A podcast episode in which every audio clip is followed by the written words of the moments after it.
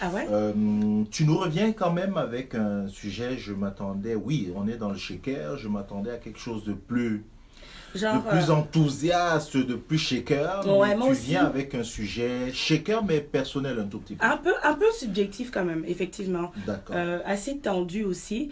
Mais bon, je pense que c'est vrai, c'est le shaker, c'est la chronique. Mais bon, nous sommes une émission avant tout, Mhm. radio qui plus est. Donc, euh, on se doit quand même de suivre un peu euh, les événements de l'actualité. D'accord. Et c'est une actualité non négligeable, d'autant plus qu'elle date seulement de lundi.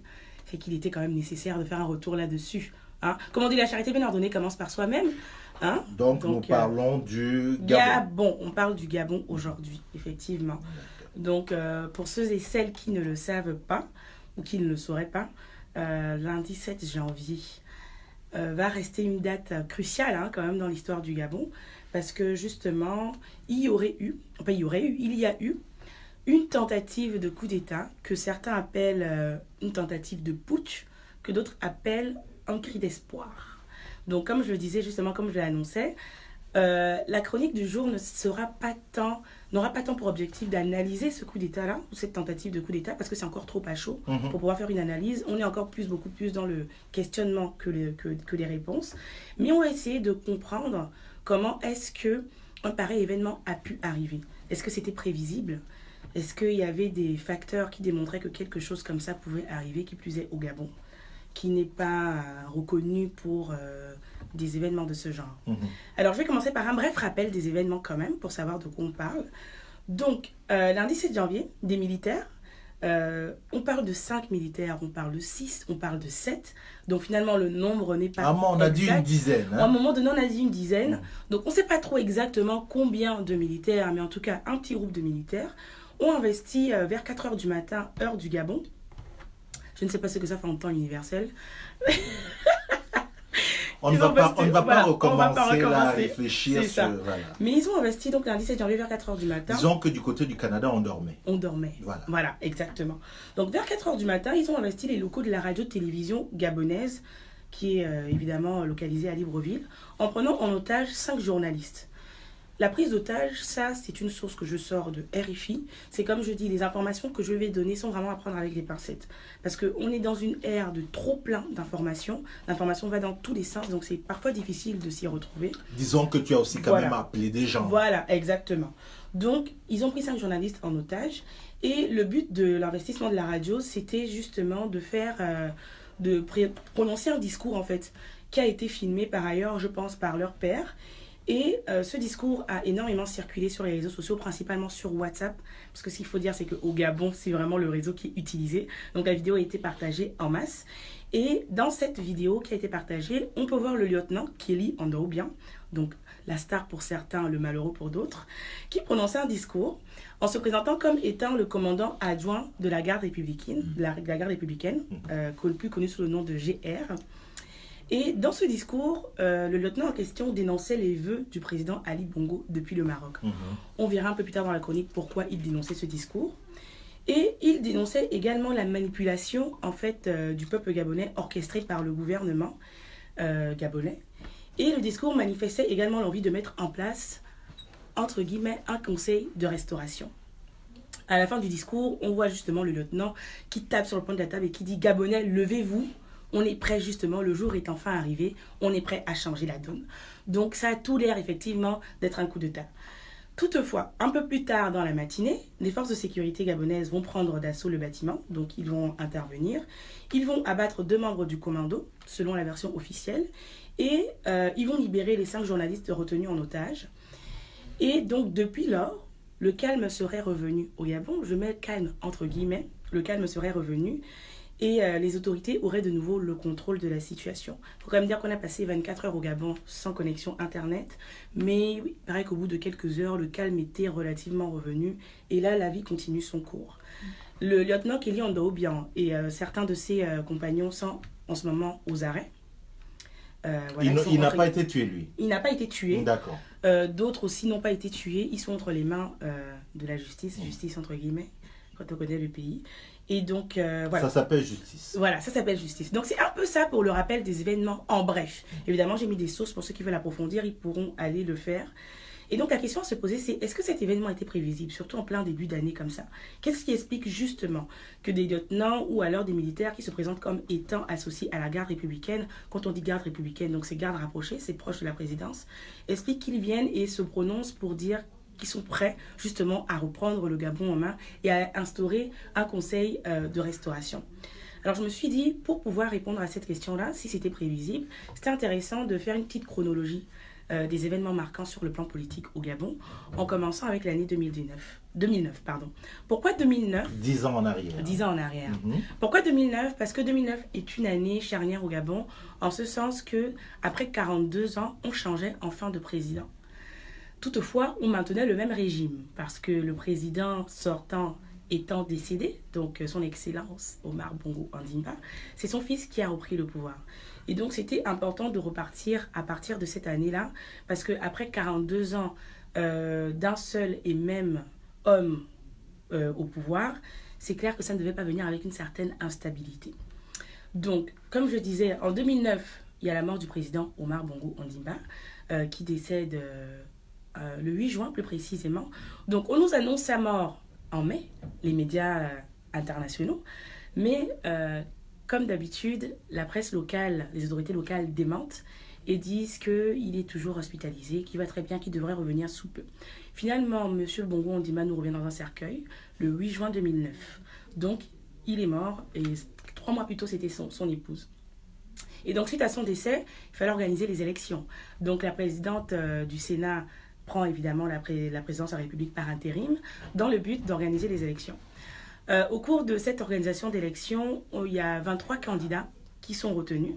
Donc c'est quand même énorme, un nombre important euh, de candidats. Mais il y en a trois... Parce que le Gabon, c'est grosso modo combien d'habitants? On est 1 800 000 à peu près.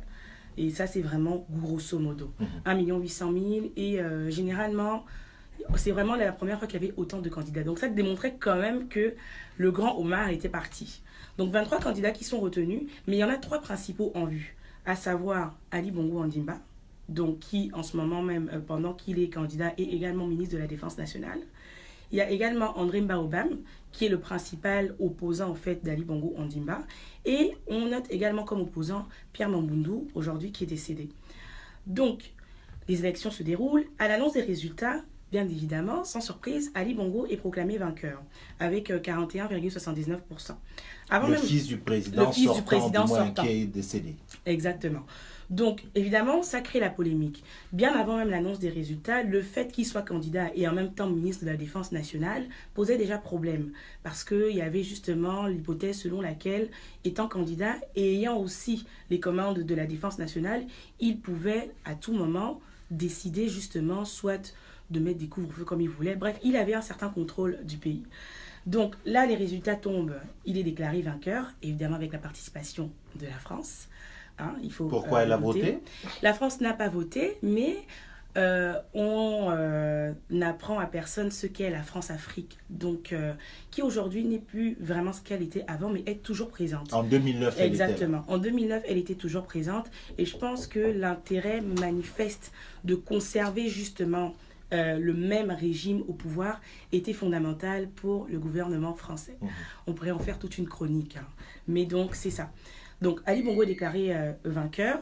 Ça crée la polémique et euh, des tensions. Il y a des manifestations qui sont, euh, qui sont faites au Gabon, plus précisément à Libreville et à Port-Gentil. Finalement, après les manifestations, ça va quand même se calmer. On ne va pas atteindre vraiment la grosse, grosse émeute. Encore heureux, pas de guerre civile. Et on finit par accepter, entre guillemets, certains finissent par se faire à l'idée justement d'Ali Bongo président. D'autres décident de lui accorder le bénéfice du doute. Et là, je me base sur des conversations que j'ai eues avec plusieurs personnes, vu que j'étais encore au Gabon en 2009. Il faut quand même noter que même si les différentes manifestations ne se transforment pas en guerre civile, euh, lors d'un sitting auprès de la Cité de la démocratie fait par les opposants et euh, plusieurs euh, citoyens, il y a Pierre Mambundu, un des opposants, qui, est, qui reçoit une balle. Donc il y a quand même des tirs qui se font même si on n'en parle pas. Bref, 2009 donc, année charnière, année cruciale. De 2009, une autre année importante justement pour faire un peu la chronologie des événements, c'est l'année 2014. Pourquoi l'année 2014 est importante dans la politique gabonaise et qui pourrait nous permettre de comprendre euh, ce, cette tentative de coup d'État? C'est parce que c'est en 2014 que Jean Ping, donc ancien ministre des Affaires étrangères sous Omar Bongo Andimba, donc Bongo Père, et qui était également président de la commission de l'Union africaine, Mhm. donc euh, dans ses fonctions extérieures, il se déclare officiellement opposant. Donc il déclare officiellement qu'il change de camp, qu'il quitte le PDG et qu'il rejoint l'opposition, qui est le Parti Gabon- démocratique gabonais. Et qui est le Donc, parti, qui est le parti majoritaire, exactement. Donc, il déclare officiellement qu'il quitte ce parti-là pour maintenant faire partie de l'opposition. Toutefois, il n'annonce pas qu'il devient candidat euh, officiel euh, à la présidence qui devait avoir lieu en 2016, mais il dit que ce n'est pas une option à écarter parce que pour l'opposition, il s'agissait en fait de décider de façon commune un opposant unique qui devait justement faire face à Ali Bongo, président sortant en 2016. Donc c'est pour ça que 2014 est important, parce que donc Jean Ping, ministre des Affaires étrangères, est pressenti comme pouvant être un candidat potentiel face à Ali Bongo Ondimba en 2016. Mhm. Pourquoi 2016 Parce que les élections au Gabon se font encore toutes les 7 ans. Donc après 2009, la, la prochaine année, l'année suivante, quoi. 2016, Mhm. exactement. Mhm. Année cruciale à retenir. Une autre année, c'est 2015. En 2015, André Mbaobam, qui est donc un des opposants historiques de Ali Bongo Ondimba en 2009, décède de façon mystérieuse. Il faut savoir que depuis 2012, André Mbaobam Pourquoi est mystérieuse Pourquoi tu dis mystérieuse exactement. Il faut savoir que depuis 2012, André André Mbaobam tombe malade. Mhm. Alors, selon les rumeurs qui courent, il aurait été empoisonné par son micro lors d'un de ses meetings. Donc, ça veut dire que micro, là. le micro, c'est-à-dire le micro là, ça qui est devant moi là, c'est-à-dire que on l'aurait empoisonné à travers son micro. Ça, c'est la rumeur hein, euh, euh, la plus courante qui euh, qui était en vague à ce moment-là, qu'il aurait été empoisonné à travers son micro en 2012. Et de 2012 à 2014, André Baobam va d'hôpitaux en hôpitaux, de pays en pays pour se faire soigner. Il devient affaibli, complètement diminué. Il finit même sur une chaise roulante. Il revient finalement euh, 2013 à peu près au Gabon pour une messe d'action de grâce, soi-disant qu'il aura été soigné et qu'il va aller mieux. Mais finalement, il décède en avril 2000 2014 au Cameroun, si ma mémoire est bonne. Mhm. Donc, c'est une année cruciale parce que finalement, euh, la conclusion de ça, ou la conclusion qui se fait en tout cas dans les discours euh, de la population civile, c'est qu'il aurait été assassiné donc par euh, le, Le parti pouvoir en majoritaire, par le pouvoir en place, du fait de s'être présenté justement aux élections contre Ali Bongo Ondimba. Pourquoi avoir empoisonné André Baobam, toujours selon les dires ce n'est pas moi qui le dis, selon la théorie, c'est parce qu'il faut savoir qu'historiquement, André Baobam et Ali Bongo Ondimba étaient très proches. Ils étaient comme frères, vraiment. André Baobam, d'ailleurs, se faisait appeler le fils spirituel d'Omar Bongo Ondimba. Et donc, ça aurait été comme une trahison qu'il se présente justement en tant qu'opposant face à Ali Bongo Ondimba, d'où la tentative de règlement de compte. Du moins, c'est l'espèce de rumeur qui court autour de sa mort. Et donc, il décède, ce qui, euh, en 2015, vient encore avec plus de tensions euh, au sein de la population civile, mais les tensions sont aussi particulièrement dues au climat délétère qu'il y a au Gabon depuis 2009 et qui ne va faire que se détériorer d'année en année jusqu'en 2015. Climat délétère sur le plan économique, l'économie du Gabon est à son plus mal, et sur le plan politique évidemment. Sur le plan politique parce que à côté d'Ali Bongo Ondimba, il y a son euh, chef de cabinet, son directeur de cabinet qui est M. Mexan Akombisi. Et euh, ce monsieur va se faire de plus en plus détester par les Gabonais au niveau de sa réputation parce qu'il il vient du Bénin et les Gabonais voient très mal, prennent très mal le fait qu'un homme béninois prenne les commandes en fait du pays aux côtés d'Ali Bongo Ondimba, d'autant plus que dans sa politique, il montrait qu'il s'accaparait un peu des biens. Donc, ça va créer une espèce de climat, une espèce de tension qui va grandir de plus en plus et une espèce de ras-le-bol au sein de la population gabonaise. Ras-le-bol parce que finalement, c'est toujours le même régime, parce qu'il y en a qui ont donné le bénéfice doute à Ali Bongo Ondimba, mais en sept ans, la situation du pays ne s'est pas améliorée. Ils ont l'impression qu'il y a une détérioration de la situation.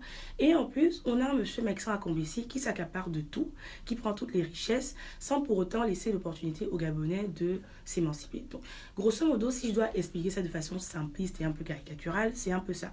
Donc, il y a une espèce de ras-le-bol. Ce qui fait que l'année 2016 devient une année que les Gabonais attendent de plus en plus justement, pour pouvoir aller aux élections, pour pouvoir changer en fait ce parti euh, qui de plus en plus dérange euh, euh, la population. Et finalement, l'année 2016 arrive. C'est une année justement, c'est l'année électorale. On va enfin pouvoir essayer, en tout cas par nos voix, de changer le président. Et évidemment, comme candidat, il y a donc Ali Bongo Ondimba, le président sortant, mais il y a aussi finalement Jean Ping qui, au fur et à mesure, avait déjà euh, commencé sa campagne électorale à l'intérieur du pays en 2015. Donc il se déclare finalement officiellement candidat à la présidentielle avec d'autres. Et puis au cours de, de la campagne, plusieurs opposants vont rejoindre justement Jean Ping.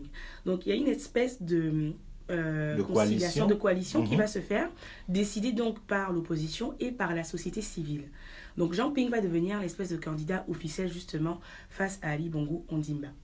Donc les élections vont se faire en août et les résultats sont prévus pour le 27 août 2016. Malheureusement, le 27 août 2016, un peu au même titre que la RDC à côté, on accuse un retard parce qu'il manque les résultats d'une province, parce que les résultats se prenaient par province. Et il manque les résultats d'une province, c'est la province euh, du Haut-Togoué, donc qui est située dans l'est du Gabon, et c'est la province dont est originaire, entre guillemets, le président sortant, justement, et dont est originaire la famille Bongo. Mhm. Et donc, il manque les résultats de cette province pour pouvoir nous donner le résultat officiel, en fait, le résultat final de qui a gagné. Donc, du 27 août au 31 août, la CENAP, qui est la Commission électorale nationale justement au Gabon, mais euh, justement est en train de faire tout un tas de, je vais appeler ça simagré, pour nous donner des résultats, parce que euh, pour une province, on s'entend que ça prend, ça n'a pas besoin de prendre trois jours, mais ils vont prendre trois jours pour nous donner les résultats euh, du Haut-Togoué. Et finalement, le 31 août, ils nous donnent les résultats avec 99,9%. Voilà. Euh, en faveur du président sortant. C'est dans sa province, là, le haut Dans sa province, 99,9% ont voté pour lui. Ont voté pour Ali Bongo. Et là, ça crée des émeutes pas possibles. Pourquoi ça crée des émeutes? Parce qu'il faut savoir qu'en 2016, la donne n'est pas la même qu'en 2009. Mhm. En 2016, on a le Facebook Live. Mhm.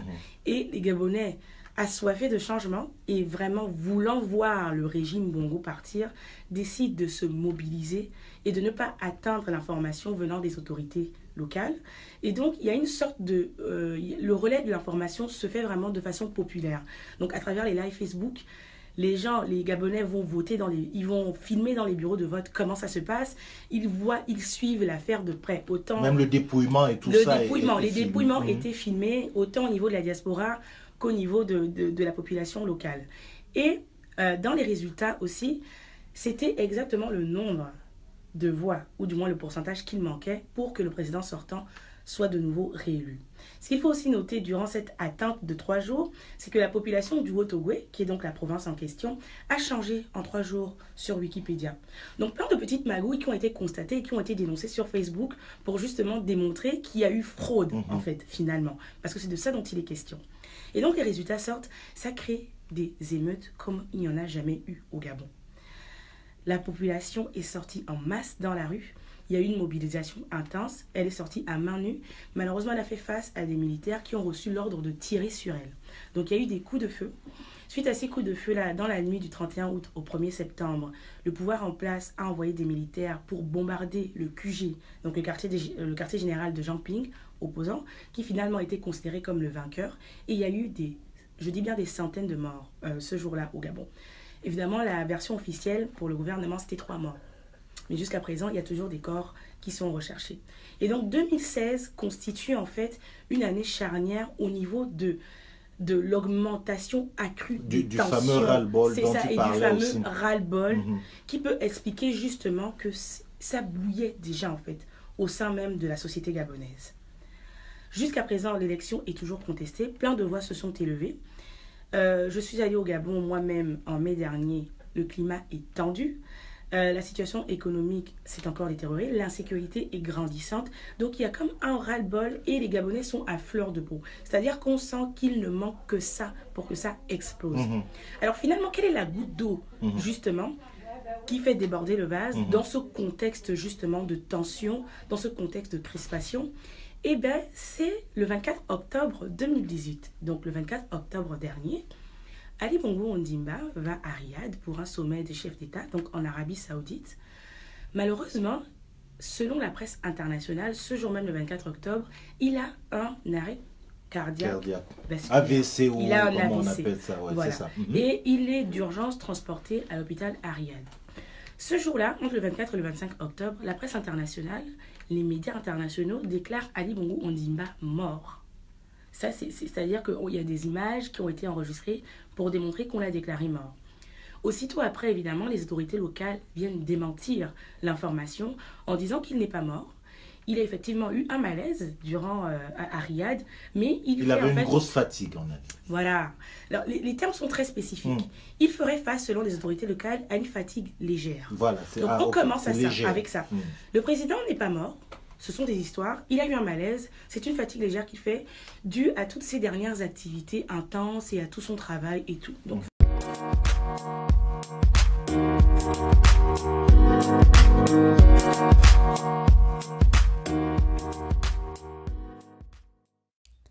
Merci d'avoir écouté Néo-Québec. Vous pouvez retrouver toutes les vidéos des chroniques sur notre page Facebook où nous diffusons nos chroniques live tous les jeudis matins. N'hésitez pas à vous abonner également au podcast sur la plateforme que vous préférez, à recommander, partager et nous laisser vos commentaires. Cela aide toujours. Un lien est disponible dans les notes des épisodes pour nous laisser des messages audio que nous pourrons écouter et pourquoi pas partager dans un prochain épisode. Et pour conclure, on vous laisse avec une citation de Haute Lord. Lorsque nous parlons, nous craignons que nos mots ne seront pas entendus ou accueillis, mais quand nous sommes silencieux, nous craignons toujours. Il est donc préférable de prendre la parole.